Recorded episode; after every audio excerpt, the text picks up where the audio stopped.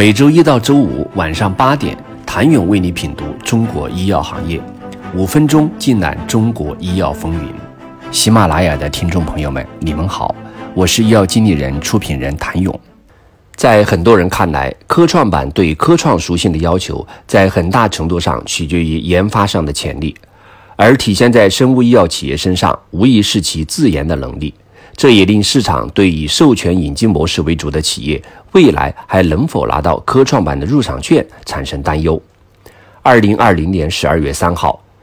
肿瘤创新药企业伊藤景昂撤回材料，终止了其科创板 IPO 之旅。而在此之前，外界对伊藤景昂最大的质疑，便是其 UC 幺零三、UC 三幺五等核心在研产品都是通过海外授权引进方式取得。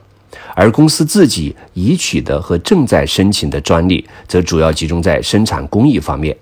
伊藤景昂在招股说明书中也承认，遴选具有良好市场前景的化合物，并获得授权，是公司在研项目的重要来源之一。无独有偶，二零二一年一月八号，天士力生物医药股份有限公司也因撤回材料被终止科创板上市。此前，上交所对他的问询中也明确提出，公司多项在研产品中存在技术引进的情形，需要说明产品管线及技术是否主要来自于外购，是否对技术引进以及非自主研发丰富产品管线的模式存在依赖，是否具备完备的技术研发体系和自主研发能力。其实，对于 licensing 模式的讨论几乎贯穿整个2020年。有研发能力的一方找到一笔投资来生适应一个新药项目，再请 CRO 帮自己来提供研发链条的服务，便诞生了一家制药公司；或者干脆资本组局出钱找人引项目一条龙。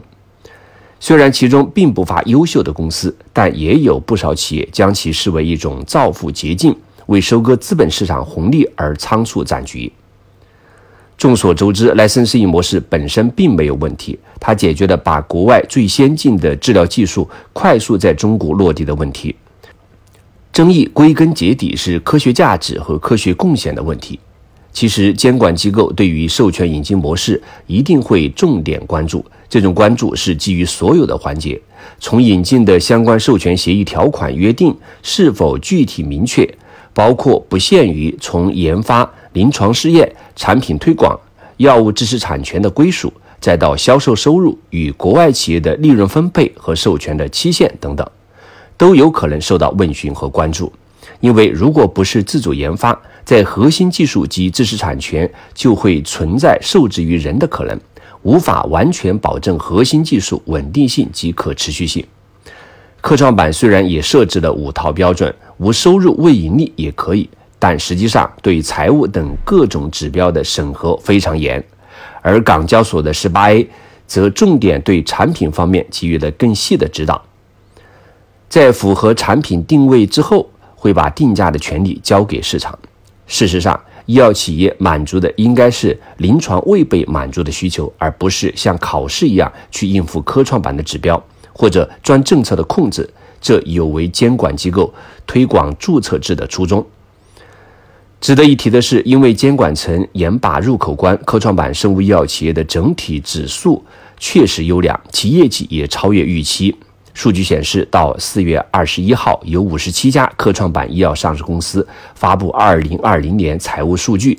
剔除八家未盈利药企，四十九家公司中有三十七家实现了增长，占比超过了百分之七十五，其中八家净利润翻倍。而盛香生物、东方生物、枝江生物更是以六十五倍、二十倍、十七倍的超高净利润增幅，位居科创板业绩三甲。几乎没有人否认，支撑科创板科技硬度的是企业创新的能力。而对于药企来说，满足临床上未被满足的需求，才是创新的内涵。谢谢您的收听。想了解更多最新鲜的行业资讯、市场动态、政策分析，请扫描二维码。或添加医药经理人微信公众号“医药经理人”，医药行业的新闻与资源中心。我是谭勇，明天见。